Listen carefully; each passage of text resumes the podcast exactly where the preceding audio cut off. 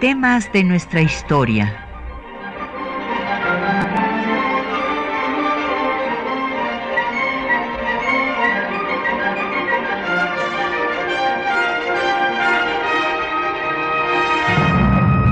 Un espacio que difunde el conocimiento del pasado para comprender nuestro presente. Programa a cargo de la maestra Patricia Galeana.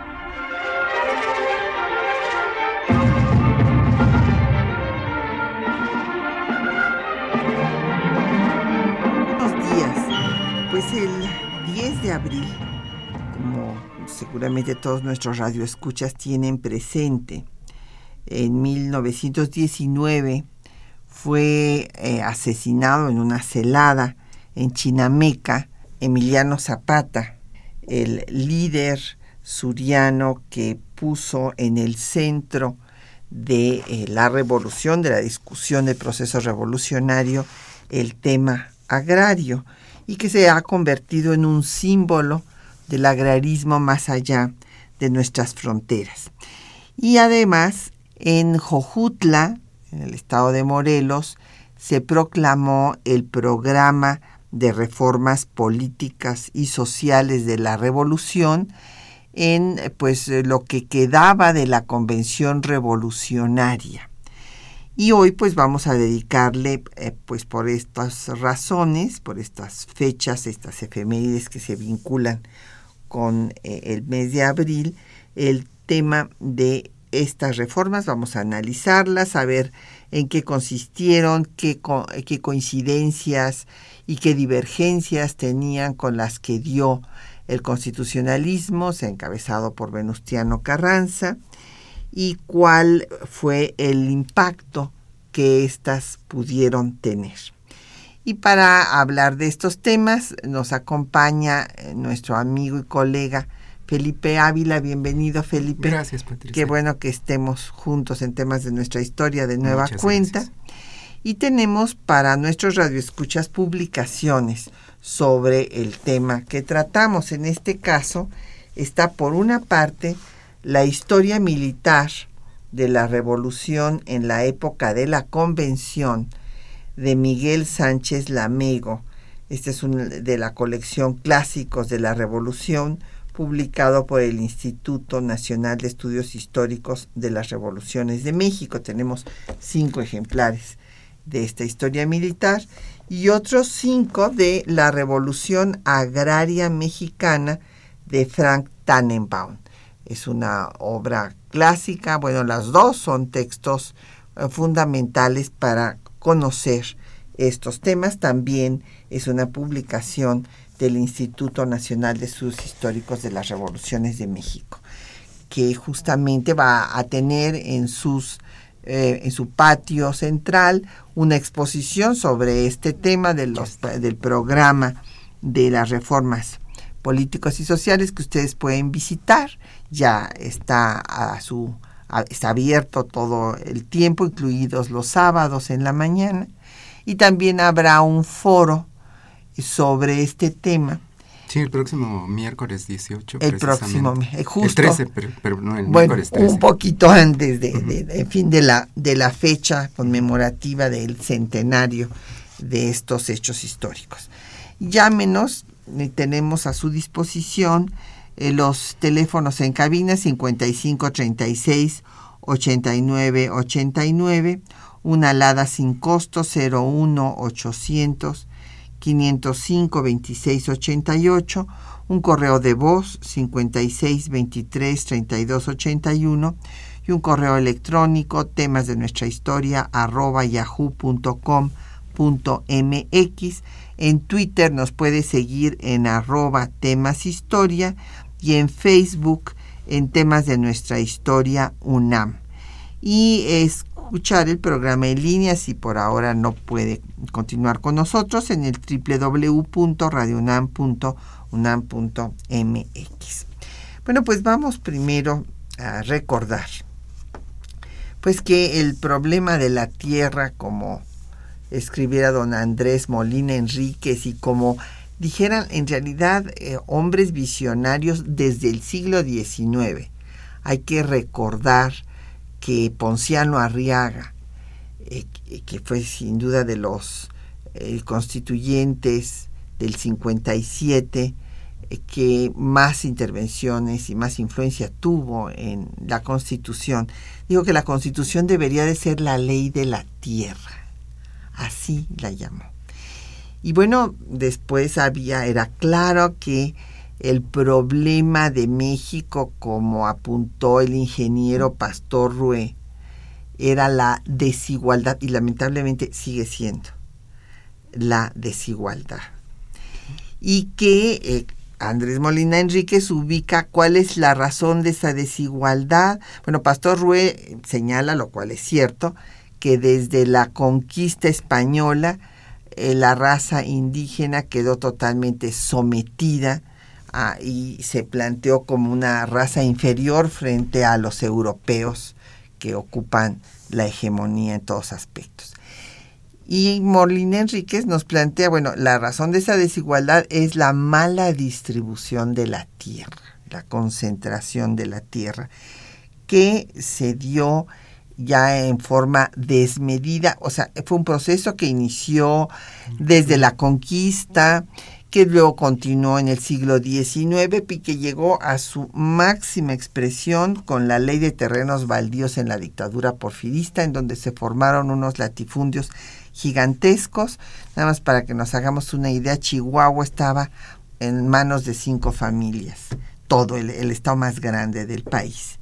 Entonces, eh, esa mala distribución de la tierra pues fue una de las demandas fundamentales del movimiento revolucionario y Zapata lanza el plan de Ayala, pues en contra de Madero, porque dice que Madero no ha eh, pues cumplido con las demandas revolucionarias en ese momento. Ciertamente ya hemos analizado aquí que Zapata se sintió traicionado y que por eso dio este plan, porque eh, resulta realmente un plan muy injusto, porque Madero pues tenía dos semanas de haber tomado posesión. O sea, ¿cómo podía haber resuelto las demandas de tierra y las demandas de la revolución si tenía dos semanas de ser presidente?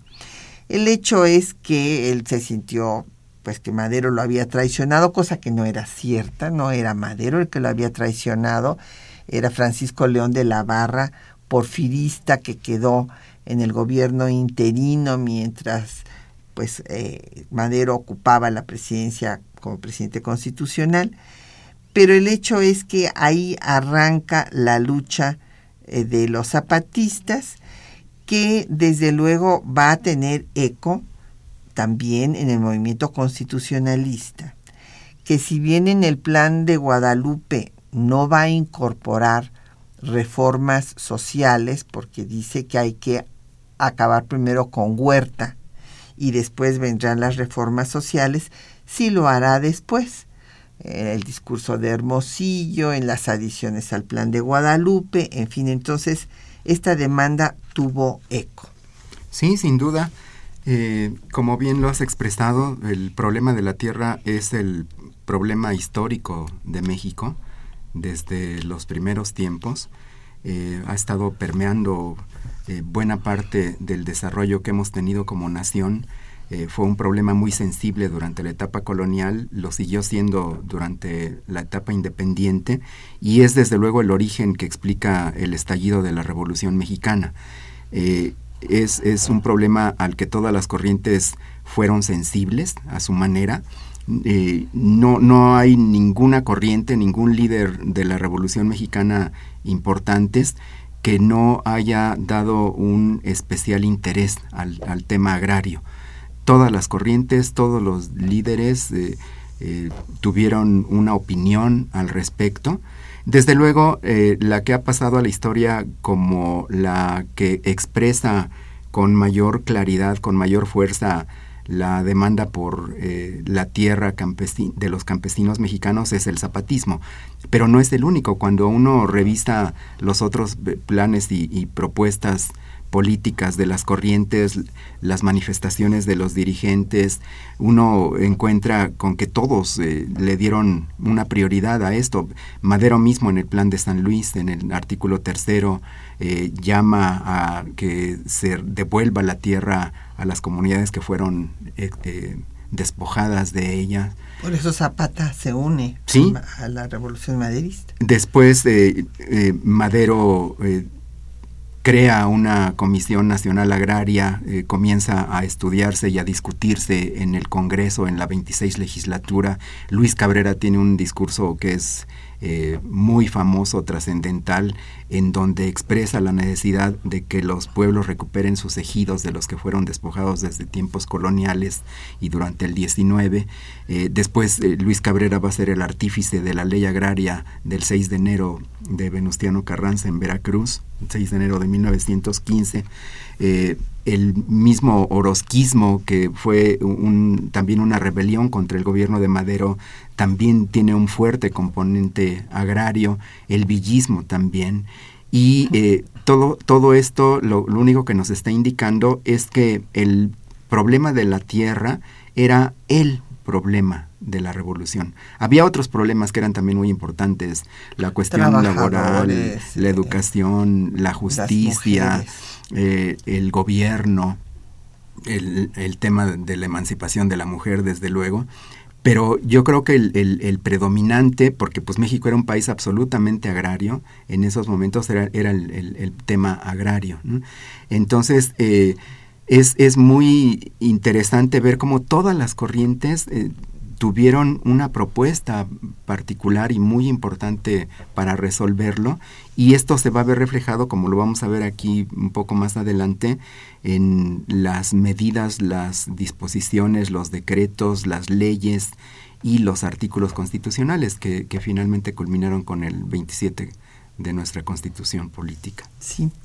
Ahora bien, eh, lamentablemente, pues para el proceso revolucionario, no pudo haber acuerdo entre los diferentes grupos, hay que reconocer que Carranza intentó tener un acuerdo con Zapata, es más, envió a pues sus intelectuales más destacados a parlamentar al propio Luis Cabrera, a Sarabia, Antonio Villarreal, y bueno, ahí sí, eh, pues fue lamentable que Zapata, la verdad, desde mi punto de vista, no aceptara esta eh, pues posibilidad de unir fuerzas y ya sabemos que vino todos los episodios de la convención. Eh, Carranza primero convocó a la convención revolucionaria en la Ciudad de México una vez que sale Villa perdón, Villa Victoriano Huerta. no viene Villa y entonces para cumplir pues con que no vaya a haber una guerra, precisamente se trasladan a Aguascalientes, ahí están los villistas, invitan a los zapatistas y entonces deciden pedirle la renuncia a Carranza. Carranza ya había presentado su renuncia en la convención revolucionaria, porque aquí en la Ciudad de México, porque dijo, bueno, ya acabó el proceso, sacamos a Huerta, a este asesino que mandó a matar a Madero, y entonces ahora pues yo entrego a ustedes mi renuncia y pero después en Aguascalientes, claro, bajo la influencia villista y después zapatista, pues desde luego querían eh, deshacerse de Carranza y Carranza pues no aceptó, como tampoco dejaron el poder ni Villa ni Zapata. Entonces, pues viene la guerra civil entre los grupos revolucionarios y en este escenario también hay que, hay que ver algo que pues hay que reconocer. Villistas y zapatistas llegan, eh, hay una gran desconfianza de Zapata, finalmente acepta eh, reunirse con Villa, que están en Xochimilco juntos, la famosa foto de Palacio Nacional, pero luego cada uno se va para sus regiones. Villa para el norte porque quiere estar cerca de Estados Unidos para eh, proveerse de armas y Zapata pues se va primero a Puebla y luego abandona Puebla y se va a Morelos, con lo cual pues hay un eh, afán, pues digo, los dos son caudillos locales. Y esto pues claro le va a, este, a facilitar las cosas a Carranza, que además es el hombre de Estado, para acabar con ambos. Acabar a Obregón pues con Villa en Celaya y luego se dedicarán a perseguir a Zapata.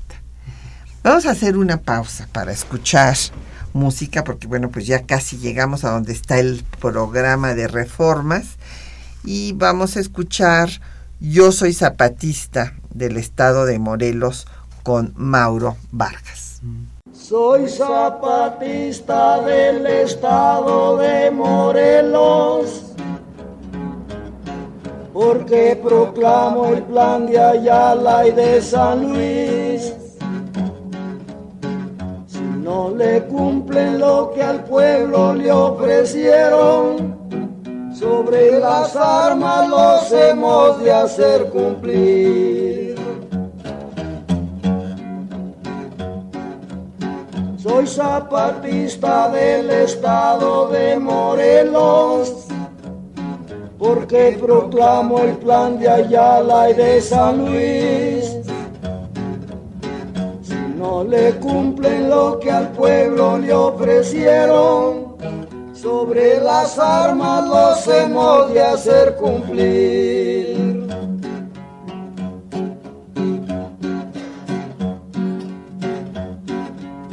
Para que adviertan que al pueblo nunca se engaña ni se le trata con enérgica crueldad. Si somos hijos no entenados de la patria, los herederos de la paz y libertad.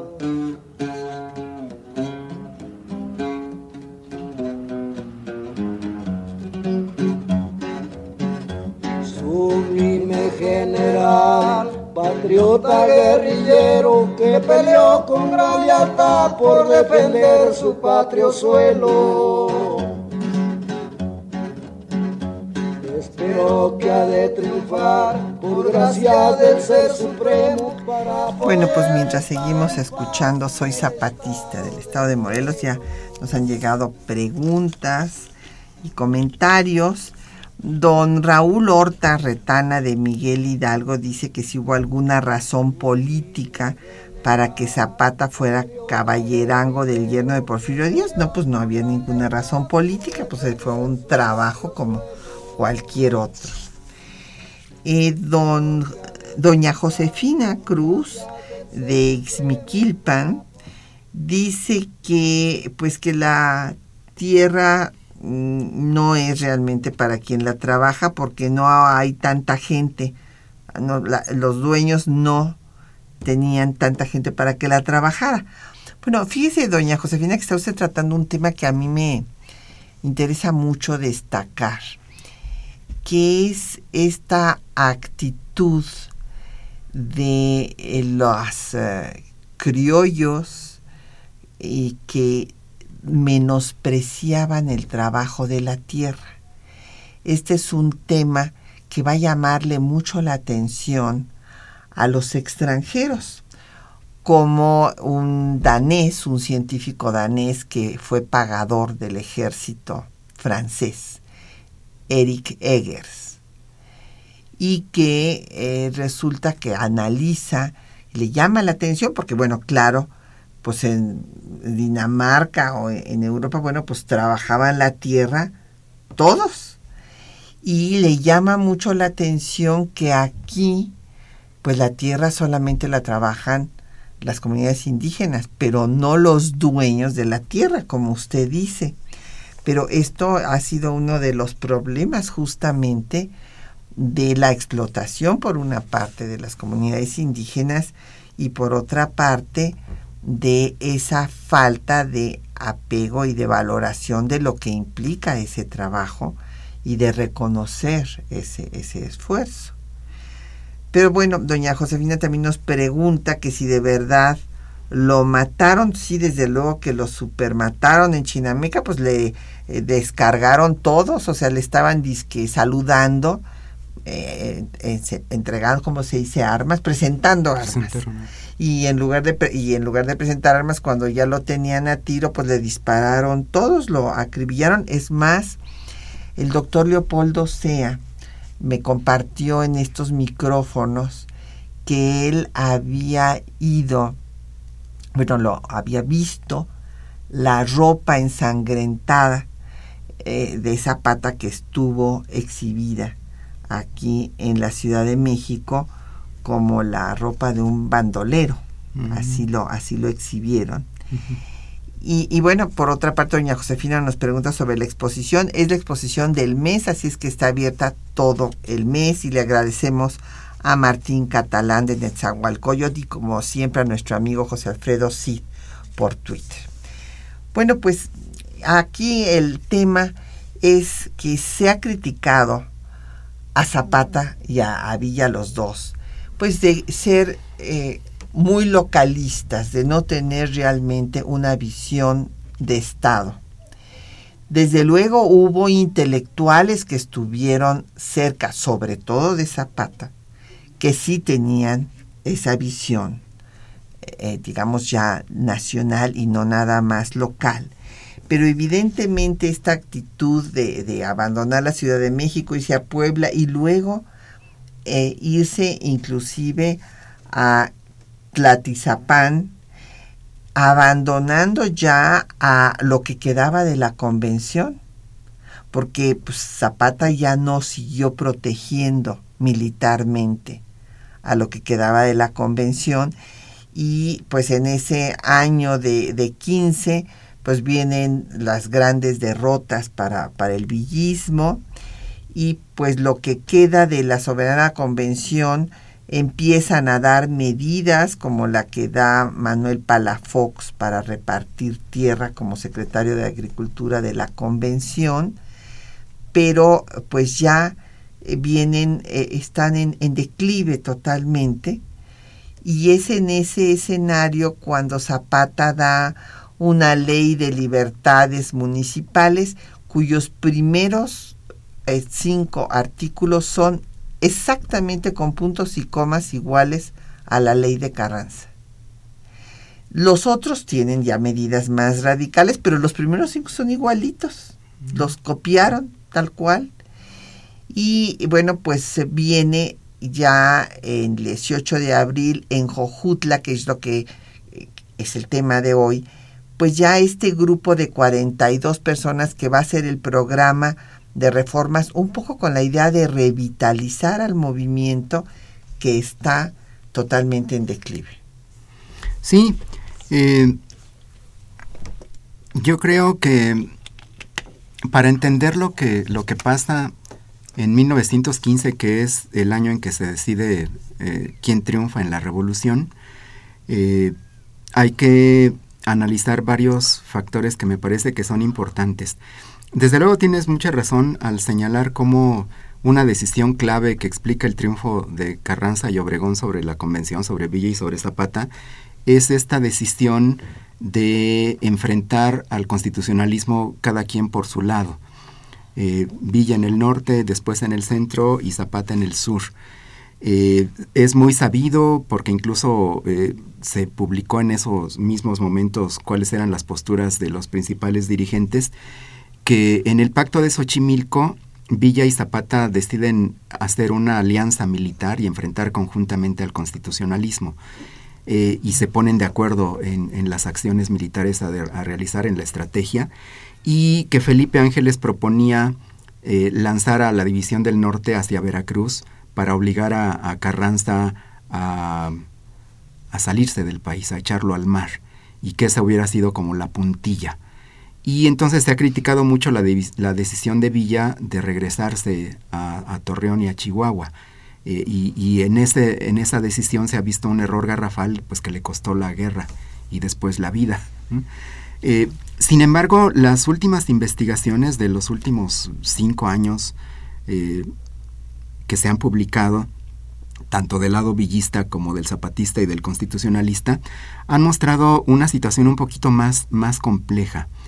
Eh, se ha dicho también que Villa y Zapata controlaban las tres cuartas partes del territorio nacional y que tenían ejércitos más numerosos que Carranza y Obregón, eh, pero que fue esa decisión equivocada las que les costó perder la guerra.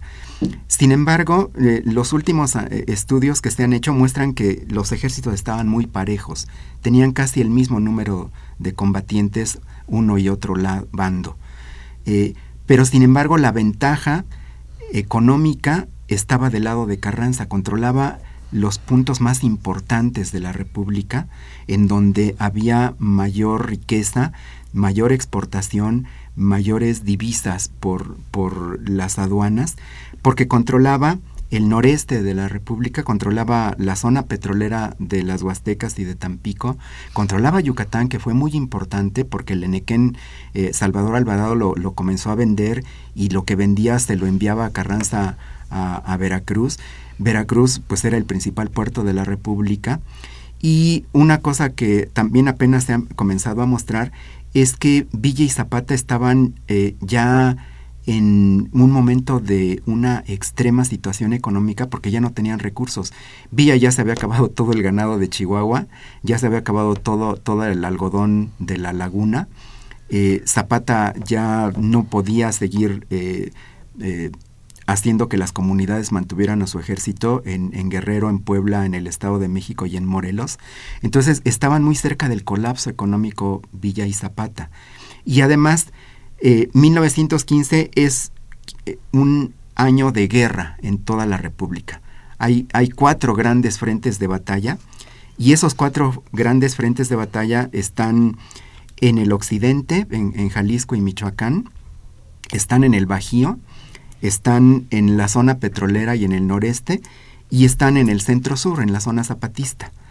Eh, en, en estos cuatro grandes frentes de batalla se libran las más feroces eh, batallas de toda la revolución entre los revolucionarios convencionistas y los revolucionarios constitucionalistas. Y aquí sí, la habilidad política, la visión de Estado, la legislación preconstitucional que emite desde Veracruz Venustiano Carranza, sumado al genio político de Álvaro Obregón, a la división entre Villa y Zapata que nunca lograron sumar fuerzas, y a esta dispersión que hace Francisco Villa de la División del Norte en tres grandes frentes de batalla, son los que finalmente inclinan la balanza en favor del constitucionalismo. Y también una cosa que ha eh, demostrado el último libro de, Francisco Pineda sobre el zapatismo es que si bien es cierto que Zapata se regresa a Morelos, eh, no es tan cierto que haya abandonado toda actividad militar. Sí la mantuvo, sí combatió a Obregón en Puebla, trató de romper permanentemente la línea de operaciones del Bajío hacia, hacia Veracruz, hizo muchos ataques sobre el ferrocarril, tomó Metusco, tomó eh, algunas poblaciones en Hidalgo, pero ya no tenía recursos para poder enfrentar a un ejército que era muy superior. Y sobre todo las alianzas políticas de Obregón en la Ciudad de México con, los obreros y la, los efectos de la ley. Obrero Mundial y los batallones rojos. Y los efectos de la ley agraria de Carranza, que le sumaron muchos apoyos campesinos de otras regiones, fueron lo que finalmente inclinó la balanza a su favor. Pero de todas maneras, o sea, este, no, no podemos tener más detalles con estas últimas investigaciones. De, pues sí, pero eso habla de la visión. La visión de Carranza de tener el control de los lugares donde había mayor, mayores recursos. Pues por eso manda a Salvador Alvarado a Yucatán.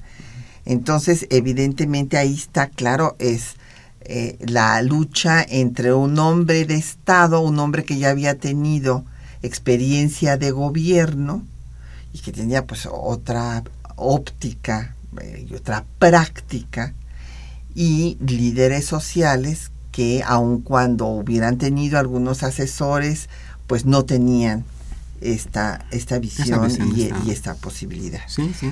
Vamos a escuchar el texto que les hemos preparado para esta mañana, que es justamente pues lo eh, todo este programa de reformas políticas y sociales de los restos de la convención revolucionaria que dan desde Jojutla, Morelos, el 18 de abril de 1916.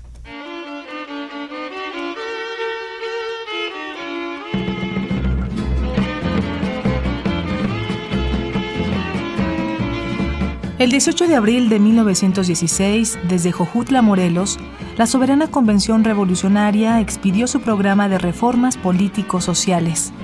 En materia agraria, el programa señala lo siguiente. Artículo 1. Destruir el latifundismo, crear la pequeña propiedad y proporcionar a cada mexicano que lo solicite la extensión de terreno a sus necesidades y a las de su familia, en el concepto de que se dará la preferencia a los campesinos. Artículo 2. Devolver a los pueblos los ejidos y las aguas de que han sido despojados y dotar de ello a las poblaciones que no los tengan o los posean en cantidad insuficiente. Artículo 3. Fomentar la agricultura fundando bancos agrícolas. Artículo 4. Fomentar el establecimiento de escuelas regionales de agricultura. Artículo 5 facultar al gobierno federal para expropiar bienes raíces. Abordaron la cuestión obrera en los siguientes artículos. Artículo 6. Precaver de la miseria y del futuro agotamiento a los trabajadores por medio de oportunas reformas sociales y económicas como son una educación moralizadora, leyes sobre accidentes del trabajo y pensiones de retiro, reglamentación de las horas de labor, disposiciones que garanticen la higiene y seguridad en los talleres, fábricas y minas, y en general, por medio de una legislación que haga menos cruel la explotación del proletariado. Artículo 7. Reconocer personalidad jurídica a las uniones y sociedades de obreros. Artículo 8. Dar garantías a los trabajadores, reconociéndoles el derecho de huelga y el de boicotaje. Artículo 9 suprimir las tiendas de raya. El plan zapatista se ocupó también de las mujeres y las niñas. Artículo 10. Proteger a los hijos naturales y a las mujeres por medio de leyes que les reconozcan amplios derechos y sancionen la investigación de la paternidad. Artículo 11. Favorecer la emancipación de la mujer por medio de una juiciosa ley sobre el divorcio, que cimente la unión conyugal sobre la mutua estimación o el amor y no sobre las mezquindades del prejuicio social. Se reiteró la laicidad de la educación y su importancia. Artículo 12. Atender a las necesidades de educación e instrucción laica y a este fin realizar las siguientes reformas. Primera, establecer escuelas rudimentarias en todos los pública a donde no lleguen actualmente los beneficios de la instrucción. Segunda, exigir que los institutos de enseñanza primaria se dedique mayor tiempo a la cultura física y a los trabajos manuales y de instrucción práctica. Fundar escuelas normales en cada estado o regionales donde se necesiten. Tercera, elevar la remuneración y consideración del profesorado. Artículo 13. Emancipar la Universidad Nacional. Artículo 14 dar preferencia en la instrucción superior a la enseñanza de las artes manuales y aplicaciones industriales de la ciencia sobre el estudio y fomento de las profesiones llamadas liberales. Artículo 15. Hacer expedita y eficaz la administración de justicia. Artículo 17. Destruir los monopolios. Artículo 19. Reformar la legislación minera y petrolífera. Artículo 20 Revisar las concesiones ferrocarrileras. Artículo 22. Exigir a las compañías extranjeras someterse a la jurisdicción de los tribunales mexicanos. Finalmente, en materia política, se decretó lo siguiente. Artículo 32. Independencia de los municipios. Artículo 33. Adoptar el parlamentarismo como forma de gobierno. Artículo 35. Suprimir el Senado, institución aristocrática y conservadora por excelencia. Artículo 36. Reorganizar el Poder Judicial para obtener la independencia. Artículo 37. Voto directo, tanto en las elecciones federales como en las locales. Artículo 38. Castigar a los enemigos de la causa revolucionaria por medio de la confiscación de sus bienes.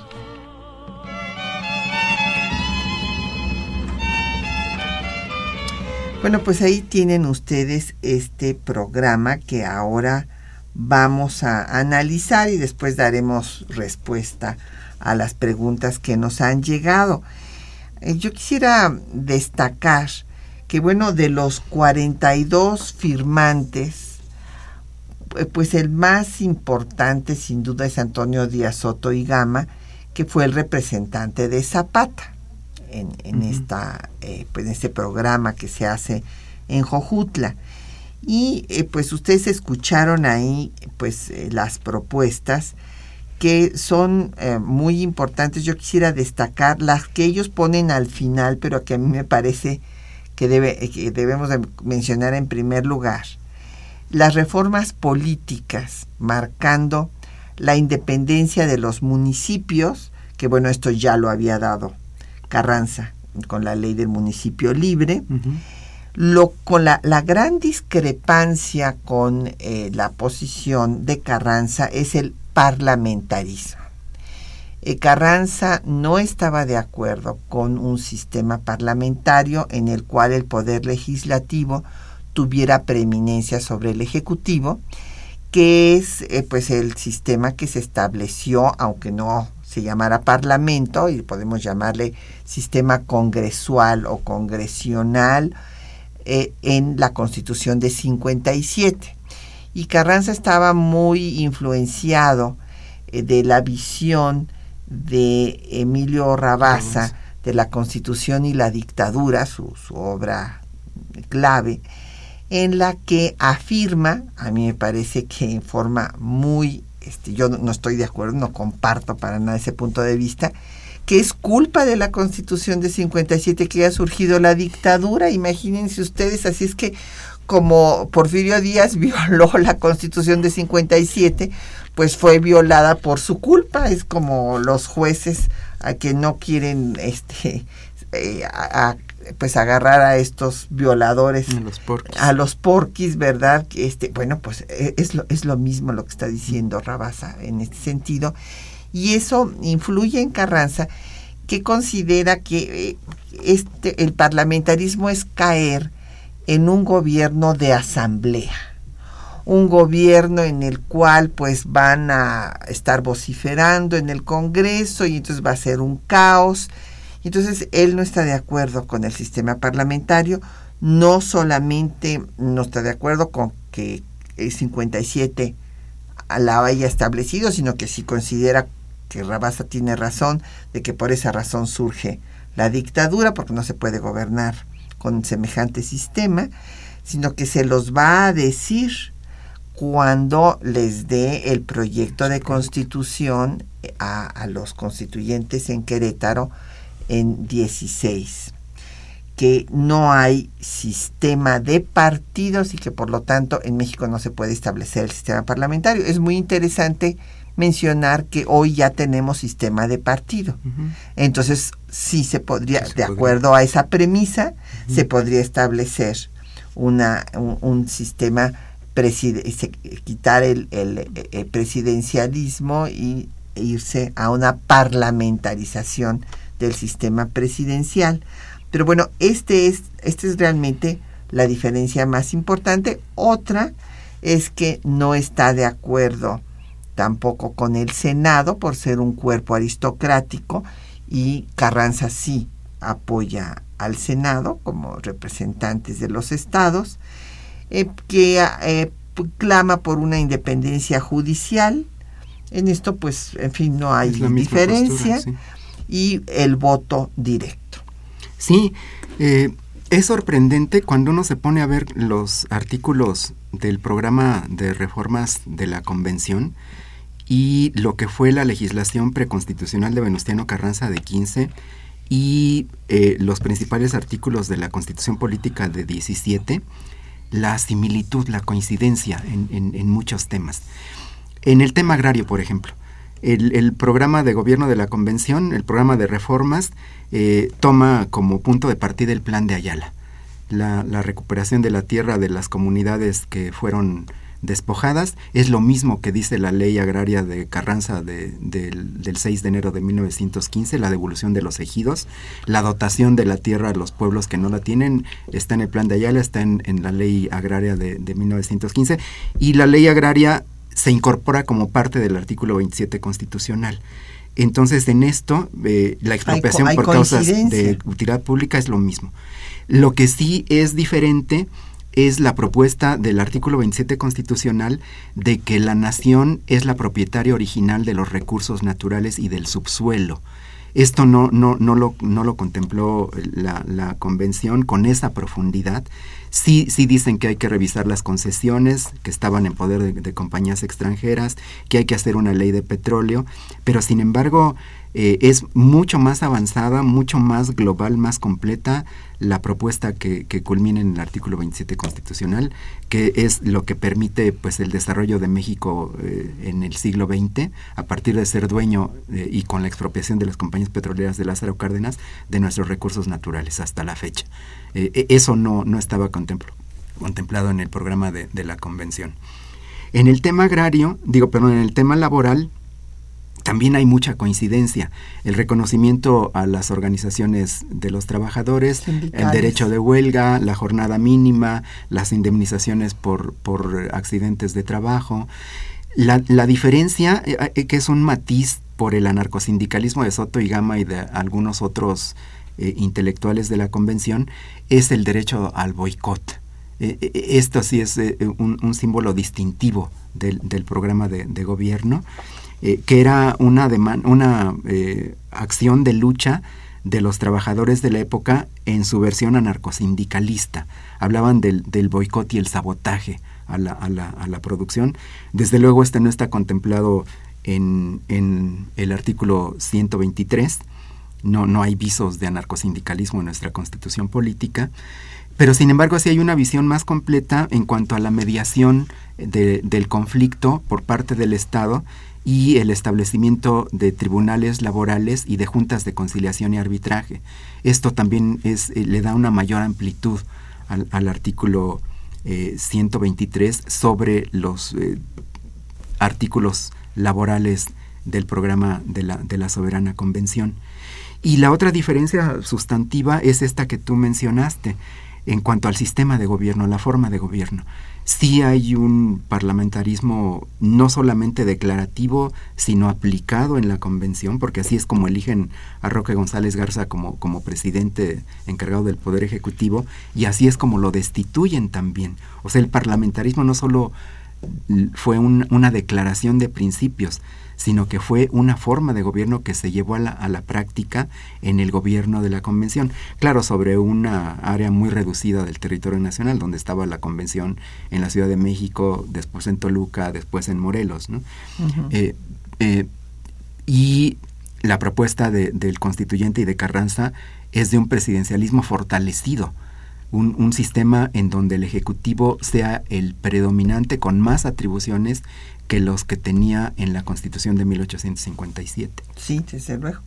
Y los otros puntos que son interesantes, pues sí es la coincidencia en cuanto a la ley del divorcio, que ya había dado Carranza desde 14, y el tema de la educación eh, llama la atención también eh, que quieran la emancipación de la universidad, la autonomía de la universidad, y otro aspecto que es también de llamar la atención es su interés en que se dé más cultura física en la educación primaria, que se les enseñen más, manual, más trabajos manuales, una instrucción más práctica y que se les den también conocimientos sobre la industria, la ciencia, más que las, las llamadas profesiones liberales. Estas, digamos, son otras de las cuestiones distintivas. Vamos a escuchar más eh, corridos. Ahora vamos a escuchar el corrido de la muerte de Emiliano Zapata en voz de Amparo Ochoa.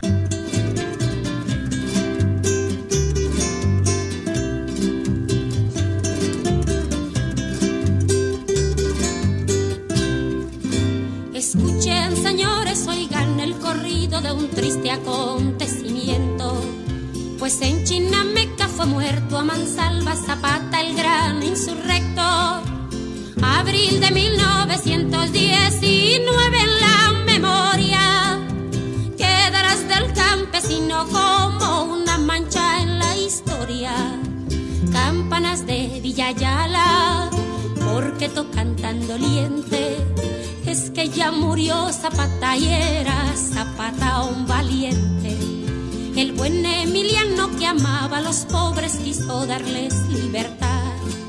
Por eso los indios de todos los pueblos con él fueron a luchar. De Cuautla hasta Meca, Meca, Matamoros y el Ajusco. Con los pelones del viejo don Porfirio se dio gusto de los campos, de las Vegas de Morelos. Si preguntan por Zapata, di que ya se fue a los cielos.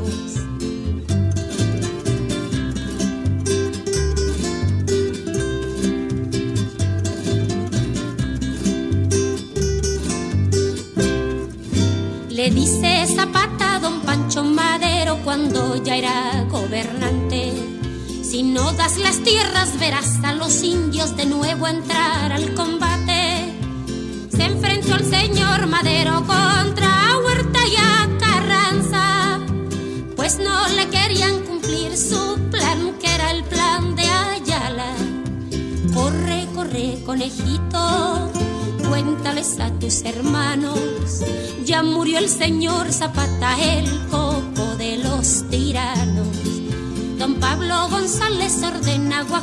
que le finja un rendimiento y al jefe Zapata disparan sus armas al llegar al campamento.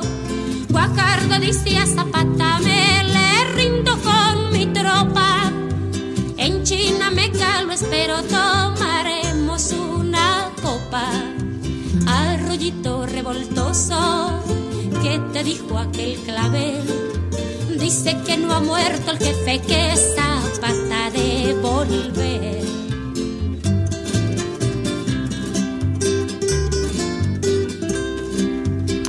Bueno, pues nos han llegado muchas preguntas y comentarios. Don Jesús Ríos dice que pues sí esta idea de los criollos de que ellos pues no eh, menospreciaban el trabajo manual y de la tierra influyó en la formación de una burguesía mexicana rentista, pues desde luego, no Jesús, eh, evidentemente. De eh, don Efren Martínez, de la Gustavo Madero, quiere saber entre los 42 firmantes, además de Antonio Díaz Soto y Gama, cuáles otros importantes hubo. Bueno, lo que quedaba de la convención eran algunos eh, militares, coroneles y, e intelectuales, tanto villistas y zapatistas, porque la mayoría se había incorporado a, sus ejércitos. Eh, todos los generales de la División del Norte se van al norte a, las campañas militares.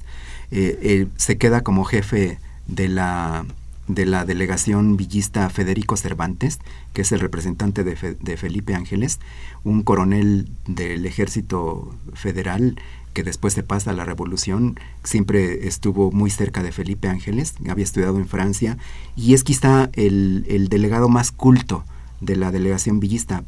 Eh, él, él, tiene una posición muy a favor de la emancipación de la mujer, en ese es, es muy progresista, a, diferencia de otros compañeros suyos villistas que son muy machistas y, e incluso misóginos, pero es eh, muy eh, contrario, por ejemplo, a los derechos de los trabajadores. Eh, él, está en contra porque dice que eso va a acabar con el equilibrio de los factores de la producción y que va a, hacer que los capitales se vayan a otros países. él es el que propone la educación más práctica que teórica porque en su eh, estadía en Europa está convencido de que los países europeos están avanzando porque le dedican menos tiempo a las humanidades y más tiempo a la ciencia y a la tecnología. Entonces él, propone una orientación más práctica. Es el que influye, es el para que influye este, en, ese artículo. los artículos de educación. Eh, lo firma también Nieto, que es un delegado villista muy conservador, muy a la derecha, que está en contra de la emancipación de las mujeres porque dice que va a acabar con las familias, que no se puede tener los mismos derechos los hijos naturales que los hijos legítimos. En fin, pero es de los pocos villistas que se quedan hasta el final. Y la mayoría son zapatistas esta convención, los 42 que la firman, como el 80% son delegados zapatistas. Y están eh, Otilio Montaño, está Antonio de Sotoigama, está Santiago Orozco, está eh, Luis Subiría y Campa, está eh, Rafael Pérez Taylor, está Luis Méndez, que también es otro de los que vienen de la Casa del Obrero Mundial, eh, en fin, eh, pues bueno, eh, Genaro Amezcua, algunos intelectuales zapatistas importantes, Manuel Mendoza López, que es muy importante también, él va a hacer los artículos sobre la justicia, con una visión también muy a favor de, que la justicia tiene que estar orientada hacia los pobres, que, son los excluidos de la justicia, los, los marginados, los oprimidos. Sí, también hay representantes de Rafael Buelna, y de Domingo Arrieta. Así es. Es interesante eh, recordar esto. Bueno, don José Alfredo sí eh, por tweet eh, pregunta cuáles son las principales aportaciones sociales del zapatismo, pues la reforma agraria, todo lo que va a quedar en el artículo 27. Así es. Arzadevi nos saluda, le mandamos muchos saludos también. Don Agustín Álvarez de la Benito Juárez, no, no es Álvarez, perdón, Alcaraz de la Benito Juárez, que quién fue el autor intelectual del asesinato de Zapata, pues Pablo González. Eh, con, eh, Pablo González había, dense cuenta que en 1919 ya este, el gobierno de Carranza quería acabar con, con este movimiento armado y bueno, Carranza le da la orden a Pablo González de que se acabe con, este levantamiento y pues Pablo González es el que va a fraguar esto con Jesús Fajardo, con este coronel. Y también don José Guadalupe Medina de Netzahualcoyot dice que quienes se beneficiaron con el asesinato de Zapata. No, bueno, era un problema de pacificar al país y ya de, de pues que imperara el Estado constitucional y no hubiera grupos armados. Ese fue el punto. Óscar García Alcántara, eh, ¿quién fue el autor intelectual del asesinato de Carranza? No hubo un autor intelectual del asesinato de Carranza, porque el asesinato de Carranza es muy diferente del asesinato de Zapata. Carranza, bueno, pues viene el levantamiento de los obregonistas que quieren el poder, y este la eh, rebelión de agua prieta y entonces pues están en una guerra. Y eh, pues se le corta el camino a Carranza para llegar por ferrocarril a Veracruz y entonces se interna en la sierra de Puebla y es abatido en Tlaxcalaltongo. Ya se sabía, Obregón sabía obviamente que pues, cualquiera podría matar a Carranza, como también cualquiera de los carrancistas habría matado a Obregón. Este, pues estaban en guerra. una guerra por el poder. Así es. Y pregunta Oscar García Alcántara que si Carranza era masón. No, creemos que no era masón, no tenemos información de lo que hubiera sido. Que quién financió el gobierno de Carranza. Bueno, pues Carranza sacó este recursos de, de lo que ah, producían las aduanas, el país, en fin no es que lo hubiera financiado nadie. No, y puso particular. también a emitir billetes a, a, su propio gobierno. Exacto. ¿Y qué estudios tenía Zapata? Pues elementales. Primaria, quinto año de primaria. Quinto año de primaria. Don Rafael del Valle de la Miguel Hidalgo dice que Venustiano Carranza, además de su experiencia como gobernante, era mucho más que eso bueno, sí, hemos reconocido ya a don Rafael que era un estadista. Eh, Fernando López Leiva de Naucalpan, que cuál es la importancia del el estudio de Tannenbaum. No, es un estudio clásico.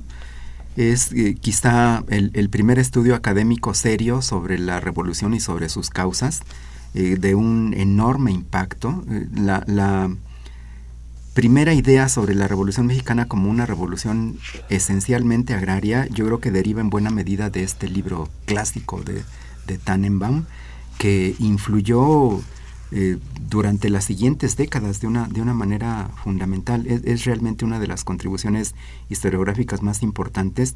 Es un estudio muy serio, muy detallado, muy analítico, muy comprensivo y eh, de un enorme impacto en, la comprensión de la Revolución Mexicana. Así es.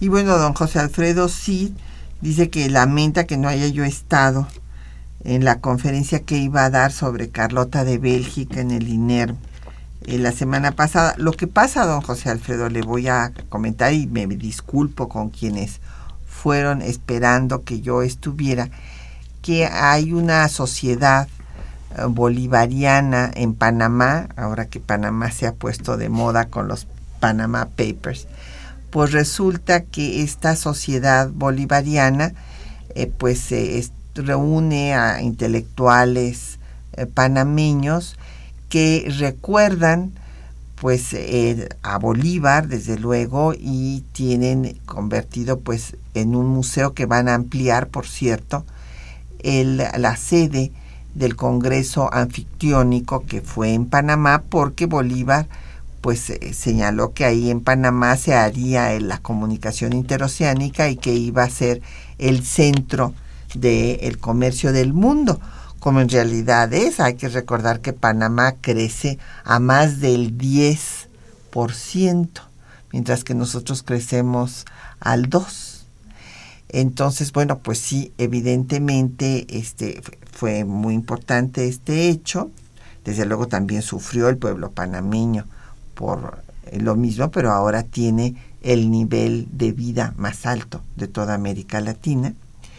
Y el hecho es que además de recordar a Bolívar, tienen en el mismo recinto donde fue el Congreso Anfictiónico un busto de Benito Juárez, reconociendo la importancia del benemérito de las Américas y su lucha en defensa de la soberanía nacional, eh, que fue reconocida por todos y fue un momento de gran solidaridad de todos los pueblos latinoamericanos y siendo que este año estamos eh, recordando, celebrando el 210 aniversario del Benemérito, pues me invitaron a que fuera a dar una conferencia.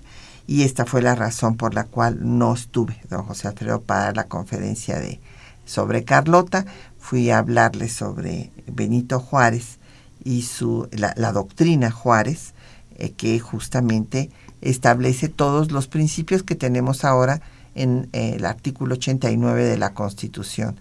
La no intervención, la autodeterminación de los pueblos, igualdad de los estados, el respeto a la soberanía, la proscripción del uso de la fuerza por razones económicas, en fin, todos estos principios están en los diferentes documentos de Juárez, tanto sus cartas como manifiestos, y pues es lo que da pie a esta doctrina. Juárez que retoma Carranza, que tiene su continuidad en la doctrina Estrada y que está en el artículo 89 de nuestra Constitución.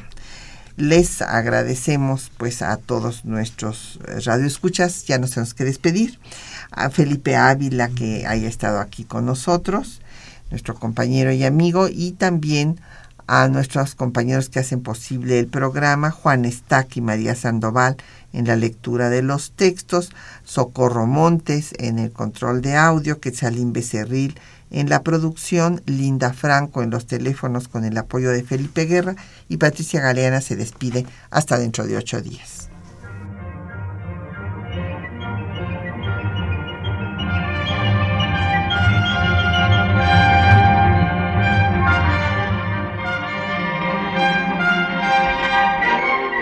temas de nuestra historia.